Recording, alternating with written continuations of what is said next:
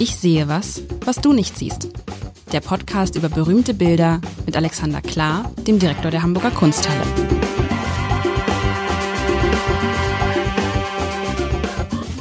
Herzlich willkommen. Herzlich willkommen. Ja, heute, heute wird dieses Spiel, ich spiele was, was du nicht siehst, ein, ich weiß es nicht. Puh, ich bin, ich bin, ich bin noch ein bisschen ich habe das Bild mir gerade zum ersten Mal aufgerufen und vielleicht sage ich einmal, was wir hier eigentlich machen. Mein Name ist Lars Heider. Ich bin normalerweise Chefredakteur des Hamburger Abendblatts und jetzt seit mehreren Wochen, Monaten spiele ich mit Alexander Klar, dem Direktor der Hamburger Kunsthalle. Ich sehe was, was du nicht siehst, Alexander. Puh, und jetzt hast du mir. Hallo? Äh, was hast du mir jetzt mitgebracht? Ein Bild aus dem Keller der Kunsthalle. Also ein Foto aus dem Keller der Kunsthalle, wo es ein bisschen schimmelt. Ja, despektierlich wie nichts. Ich erinnere mich, dass äh, der Dirk, der Dirk Lucko hat sich bei mir irgendwann mal belustigt darüber, dass die äh, Kunsthalle ihre schönsten Sachen ja irgendwie so im Keller zeigt. Das der Glucko, damals der Glucko von den, Deich, von den Deichtorhallen, äh, Chef der Ja, ja, von den. Deichtorhallen, der, der, ja, ja, den, den, ich, den ich über die Maßen schätze und ähm, der, der wahrscheinlich nicht mal vollkommen Unrecht hat. Der meinte nur, äh, früher gab es ja viele Ausstellungen im, in dem sogenannten Sockelbau und da hat er irgendwie gesagt, ja, die, diese, ihr macht eure teuersten, oder die machen ihre teuersten Ausstellungen ähm, im Keller.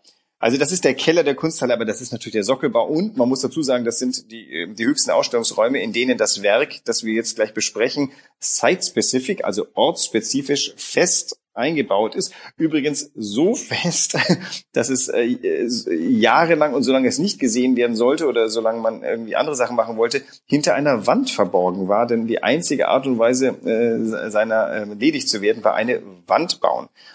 Ja, und äh, die Kenner der Kunsthalle ahnen schon fast, wovon ich spreche. Soll ich sagen? Ja, sag es und dann beschreibe ich's. Okay, das, äh, die Arbeit heißt Measurements of Time. Seeing is Believing, also Zeitzählung äh, zu sehen heißt gl äh, Glauben äh, von 1996. Ähm, es hat noch ein bisschen mehr Titel, den ich auch mal vorlese, weil ich finde das total toll. Äh, Measurements of Time, Seeing is Believing, Marius Dietrich, Ernst Fuchs, Heinz Klettke, Andreas Krüger, Gunther Maria Kolk, Jochen Möhle. Das sind, man ahnt es fast, die Mitarbeiter des, äh, äh, zu dem Fall oder die Kollaborateure des Künstlers Richard Serra, der ähm, vor dem vor der Fertigstellung der Galerie der Gegenwart in deren Keller im Sockelbau eine 13 Tonnen Bleischrottarbeit hinterlassen hat. Und jetzt viel Spaß beim Beschreiben. Ja, also man sieht einen kalten Raum mit Neonlichtern. Diese Neonlichter sind so quadratische, große Neonlichter, vier Stück.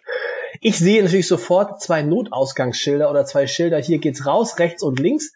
Dann sieht man einen gekachelten Boden, so schwarze Kacheln. Und dahinter ist halt das, was du eben, das scheint ja Blei zu sein. Das sind so eins, zwei, drei, vier, vier, fünf, weiß ich nicht, fünf so kleine Bleihügel. Und hinten an der Wand, an der weißen Wand, geht dieses Blei so ein bisschen wie so ein bisschen Schimmel hoch. Vielleicht ist es auch Schimmel, man weiß es nicht.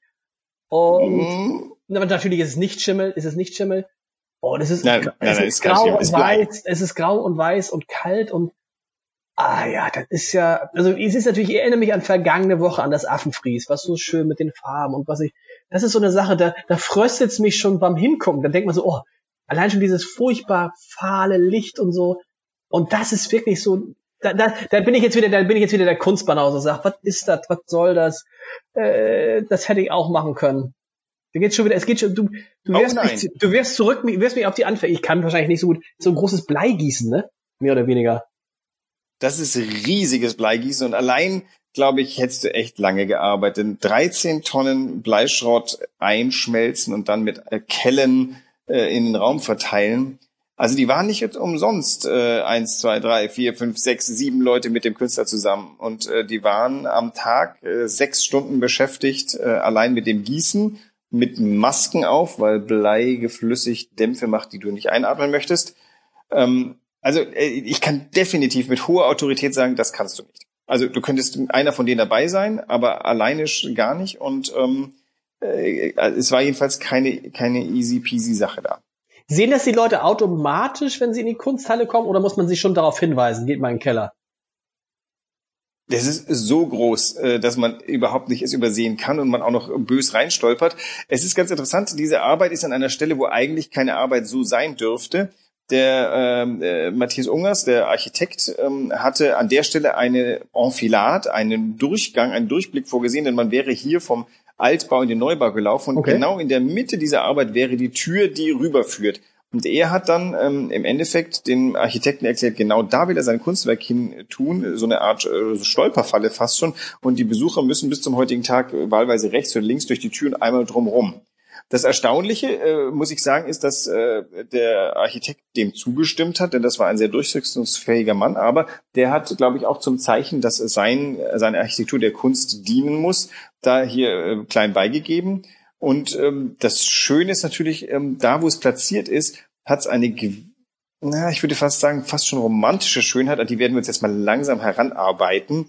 Ähm, Im Internet macht es, glaube ich, sogar ein bisschen mehr Spaß als in Wirklichkeit, weil man kann im Internet zoomen. Und ich weiß nicht, wenn du da gerade die Möglichkeit hast, dann zoom dich da mal ein bisschen ran. Ah, das ist interessant. Und, wenn man sich ähm, ranzoomt, weißt du was, wenn man sich ranzoomt, dann werden aus diesen vermeintlich verschiedenen, sind das überhaupt so Hügel hintereinander? Weil wenn man sich ranzoomt, wird das... Das sind das, so Furchen. Okay, aber wenn man sich ranzoomt, ja. werden diese Furchen wirkt dann auf einmal wie so ein, als ob einer was an eine Wand gespachtelt hat, weißt du, wie ein planes, wie ein planes Gemälde wirkt das auf einmal. Und es wird, es wird, es ist unten heller, es wird, es wird dann hell, geht so, es schimmert ins Bläuliche und oben wird so grau. Es ist viel schöner, wenn man dran, wenn man sich ranzoomt, ich zoome mal weiter, wenn man sich ranzoomt, wird es schöner. Ja. Irgendwann ist es auch ganz weg. Hervorragend. Also wenn, wenn du das nächste Mal bei uns bist, dann äh, und dich niemand beobachtet, kannst du dich einmal auf den Bauch legen davor. Ähm, äh, dann hast du ungefähr dasselbe Erlebnis. Machen das Leute? Nee, ähm, äh, vielleicht, äh, ich habe da schon jemanden liegen sehen, ja, und äh, ich fand das sehr klug. Ähm, das äh, ist nämlich so. Also vielleicht mal ganz kurz, also äh, ich erkläre mal, wie das passiert ist, damit man versteht, was man da vor sich hat. Also ähm, der Künstler und seine sechs, seine eins, zwei, drei, vier, fünf, sechs äh, ähm, Mithelfer, die ja nicht Assistenten waren, sondern teilweise waren das ähm, Kollegen hier aus dem Haus. Also mindestens einer ist noch hier im Haus, der damals mitgemacht hat, der Jochen Mühle. Ähm, die ähm, gossen in die Raumecke ähm, den, diesen Blei, den flüssigen Bleischrott, den schmissen sie an die Wand. Da, äh, am Boden war eine Metall, eine, eine Stahlplatte gelegt und ähm, äh, die war auch ein bisschen mit Gips aufgelegt. Dann schmiss man also das Blei so ran, dann entstand eine, eine an der Wand bestehende Fläche und auf dem Boden. Dieses zusammenhängend. Dann hob man das Ganze, nachdem es getrocknet war, an. Blei ist ja ein bisschen biegsam, bewegt sich ja ein bisschen. Mhm. Das äh, gab so ein bisschen nach. Dann hob man das an, äh, tat es äh, auf sogenannte Hunde, das sind äh, so Rollbretter, und dann zog man es von der Stelle weg, dann wurden die erstmal beiseite gestellt, und dann ging man das nächste dran. Ähm, und äh, als man alle fertig hatte, also als man vier fertig hatte, dann legte man die umgedreht aus und das ergab dann etwas, was ich jetzt mal so Wellen nennen würde. Das Ganze sieht, finde ich, aus, wenn du so mal in Belgien am Strand warst, da ist das Wasser auch mal so ein bisschen grau, ja. bleigrau. Ja.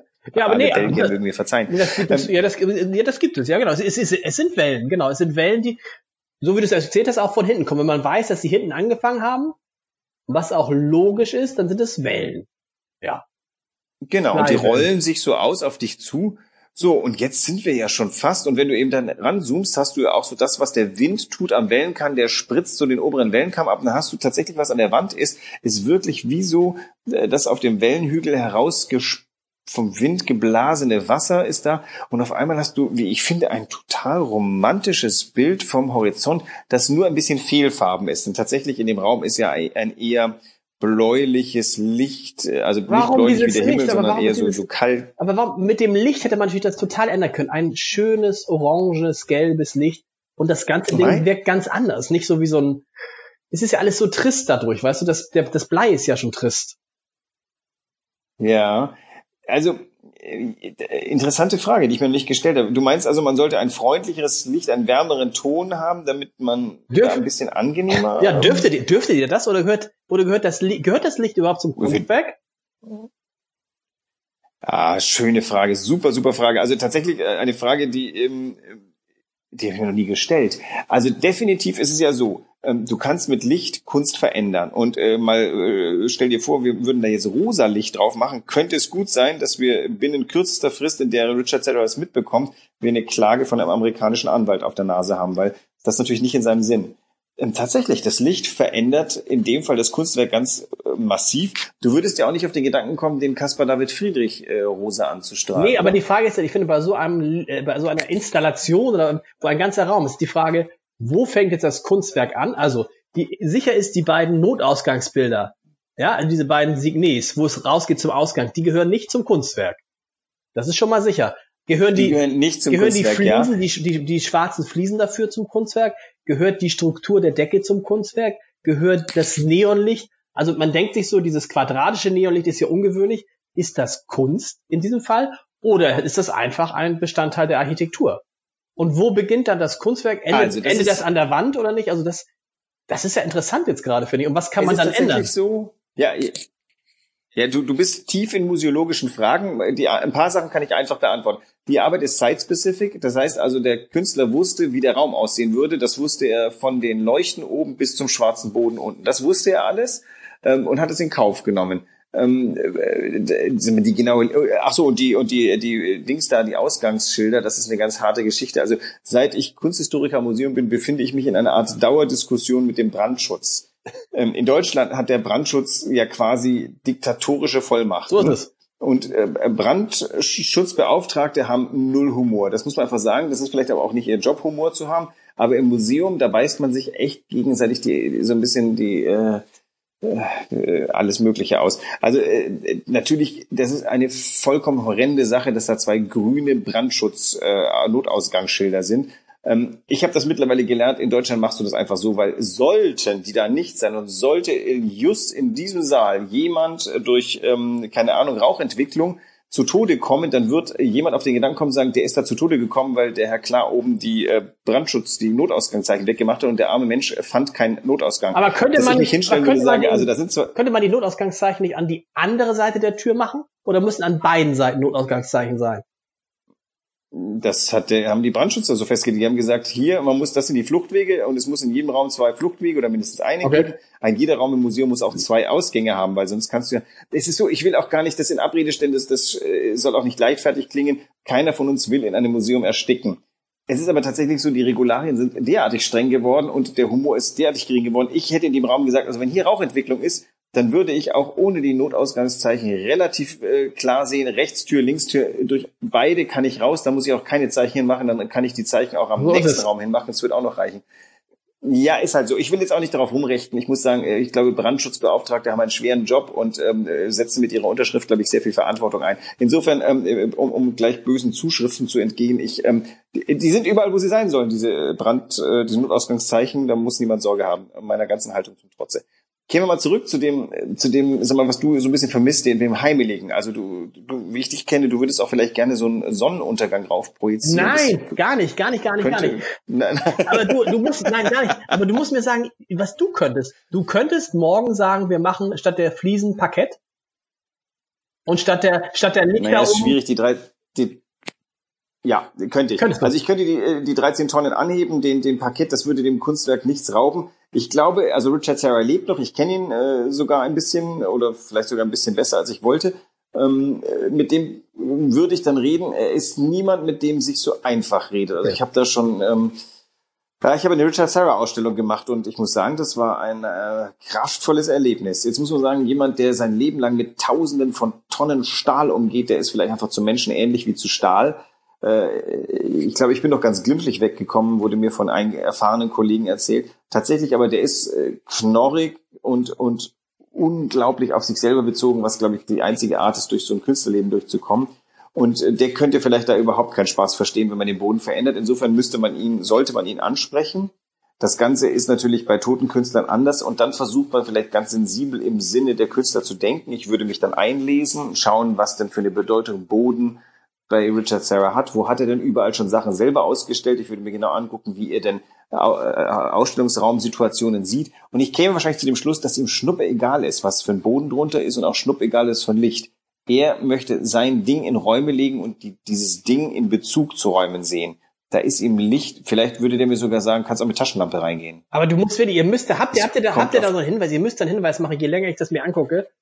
Bitte legen Sie sich auf den Bauch. Ja. Weil in dem Moment, wo du auf den Bauch legst und, und wenn du ranzoomst, jetzt hat das Bild eine ganz andere Kraft und Wucht. Dadurch wird es nicht heimelig, aber es wird aufregend, es wird interessant, es wird total dynamisch Ja. und so. Es hat diese, es verliert, pass auf, Achtung jetzt, es verliert diese bleiernde Schwere. Ja, ja, ja. Boah, ich freue mich. Vielleicht sehen wir in den nächsten, sehe ich in den nächsten Wochen ganz viele Leute, die uns hören, ähm, in diesem Raum auf dem Bauch liegen. Das, dann lege ich mich dazu. Das ist toll. Also äh, tatsächlich, ähm, äh, es ist ja, finde ich, wenn du die, wenn du das mal als Wellen siehst, hast du auf einmal so ein ganz andere. Du näherst dich dem und sagst, das ist äh, Bleischrott. Das steht irgendwo. Das heißt, dann weißt du, das ist so einer der schönen Fälle, wo das Lesen des, des Labels vielleicht gar nicht so richtig toll ist, weil das führt einen irgendwie die, in die Irre. Das, diese Schwere des Materials, das ist spielt nicht nur keine Rolle, im Gegenteil. Sarah versucht ja quasi das genau umzudrehen und Blei ganz leicht für, zu machen. Das wirkt ja auch, das fällt ja auch teilweise ein bisschen in sich zusammen. Blei ist ja auch weich und beweglich. Also er versucht ja das quasi schwerelos zu machen. Und das nimmst du natürlich auf dem Bauch liegend vielleicht in, in optimaler Weise nach. Ja, und je länger man, das ist glaube ich wichtig, da muss ich wahrscheinlich da lange aufhalten. Das würde mich immer schon, allein dieses furchtbare Neonlicht würde mich davon abhalten, sich da aufzuhalten. Aber je länger du dich da, Es- oder stell dir vor, das wäre natürlich zu, stell dir vor, das ist jetzt da vorne so, wo die Fliesen. Mach doch mal ein bisschen Sand dahin mit den Fliesen, dann hast du noch eine ganz andere Wirkung. Aber das ist dann, aber das ist dann, das ist Künstlern zu profan, ne? Naja, und vielleicht auch zu eindeutig. Du hast ja hier etwas schon, also äh, wir, wir haben es ja schon mal gehabt von der Frage der Abstraktion versus äh, Konkretion oder Naturalismus. Ist das hier abstrakt? Nee. Ist gar nicht so abstrakt, ne? Es sind halt, dass es Wellen sind, erkennt man ja so. Richtig abstrakt ist es nicht. Finde ich, oder? Ist es abstrakt? Ich, äh, ich finde es großartig. Ich finde, ja, ja, ich finde es großartig, dass du so, so schön lang nachgedacht hast. Das ist ja eigentlich das absolute Gegenteil von abstrakt, denn es ist total dinglich. Es ist es selber. ja. Du hast hier fünf Wellen Blei, du hast fünf Bleihaufen, die nichts anderes sind als Bleihaufen. Alles weitere machst du drauf. Das heißt, äh, im Gegenteil, du drehst gerade etwas, was total es selbst ist und gibst ihm ein Bild. Ich habe jetzt das mit der, mit, also das ist ja meine Assoziation mit dem, mit dem, äh, mit den Wellen. Das kann gut sein, dass andere Leute ganz andere Assoziationen haben. Kann gut sein, dass Richard Serra da alles im Sinn gehabt hat, bloß nicht Wellen. Für mich ist das heranbrandende Wellen, die natürlich nicht abgemalt sind und aber die, die sind gegenwärtig da. Also in diesem Raum plätschert für mich Meeresbrandung. Übrigens, das wäre eine Frage. Ähm, vielleicht könnt ihr nichts dagegen haben, wenn wir in diesem Raum Meeresrauschen machen. Na, wobei, ihr könnt Doch, glaube ich schon, oder? Das ist dann, ich habe immer den Eindruck, dass es dann, wenn es bei, bei solchen, bei solcher Kunst dann alles, was zu offensichtlich ist, ist dann irgendwie blöd, oder? Weil natürlich, wenn du Meeresrauschen machst, dann, Exakt. wenn du Meeresrauschen machst, dann gibst du ja den Menschen eine Deutungsrichtung vor. Und sagst, übrigens hier, Aber das übrigens, gilt auch für deinen Sand. und, und, ja, das stimmt. Deshalb, deshalb sage ich ja, deshalb kann man es nicht machen. Aber vielleicht ist auch, weißt du, vielleicht ist auch deshalb das Licht so, wie es ist, weil das ist ja das maximal objektive, langweilige Licht. Das Licht verfälscht nicht. Das ist einfach nur Licht. Punkt. Das ist richtig. Jetzt muss man dazu sagen, das ist äh, übrigens äh, auf unserem Bild, wie überhaupt in der Wirklichkeit, ist das Neonlicht so gut wie nie an. Okay. Du blickst auf tote Neonscheinwerfer. Das Licht kommt von den Strahlern, die du im Vordergrund siehst. Das macht es nicht rasend viel besser, weil auch die sind eingestellt auf eine sehr, sehr, sehr bläuliche Lichtfarbe und äh, wenig Warmtöne dabei. Tatsächlich ist es so, der Ungers hat sich das schon so gedacht, dass diese Lichtfelder leuchten, aber das ist so wahnsinnig zeitgebunden dieser Zeit. Das wurde recht schnell dann abgeschafft. Ich warte ja auf den Moment, wo das wieder zulässig ist und die Leute sagen, jetzt mach doch endlich diese tollen Neonleuchten wieder an. Ähm, für uns sind ja Neonleuchten irgendwie was äh, aus der Letz Endzeit des Kommunismus oder keine Ahnung, irgendwelche besonders grungy Shisha-Bars, aber ähm, das, äh, das ist äh, zu dem Zeitpunkt war das äh, absolutes Design State of the Art. Gibt es eigentlich zu jedem Bild, zu jedem Kunstwerk eine Art Vorgabe, wie es zu beleuchten ist? Mm, Nee, es gibt Konventionen. Also ähm, ich persönlich schaue natürlich immer so, wie war denn so die Erstausstellungssituation, zu der der Künstler noch lebte und würde annehmen, dass wie man es da sieht, wenn ich drei, vier Bilder von unterschiedlichen Situationen habe und die ähneln sich, dann glaube ich zu wissen, wie der Künstler sich das gern gedacht hat.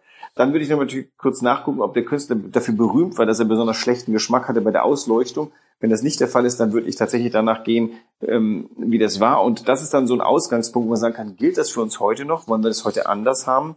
Stichwort ist zum Beispiel tatsächlich, äh, im Altmeisterbereich ist es vollkommen selbstverständlich, dass du mit Spots arbeitest. Das heißt, du richtest zielgerichtetes Licht auf das Werk selber und die Wand drumherum, die lässt du möglichst unbeleuchtet. Das wiederum ist überhaupt nicht komment bei der Gegenwartskunst, wo du versuchst, die ganze Wand mit solchen sogenannten Wall-Washern zu machen, damit das in seiner ganzen Breite, also bloß nicht bespotten. Ehrlich gesagt, das sind Konventionen. Natürlich kann ich es herleiten, wo es herkommt, aber es ist ein bisschen albern. Genauso ähm, bei Altmeistern gibt's ganz oft, sind Altmeistersäle die Wände farbig gestrichen, ganz oft ist in der Gegenwartskunst die Wand weiß gestrichen. Und das sind Konventionen, da haben wir uns dran gewöhnt. Und ab welchem Punkt ist denn eine Gegenwartsmalerei so altmeisterlich, dass sie eine blaue Wand hat? Ich weiß es nicht. Tatsache ist, ähm, Gegenwart heißt weiß. Darf ich noch eine, darf ich noch eine, eine ketzerische Frage, nicht aber eine Laienfrage stellen?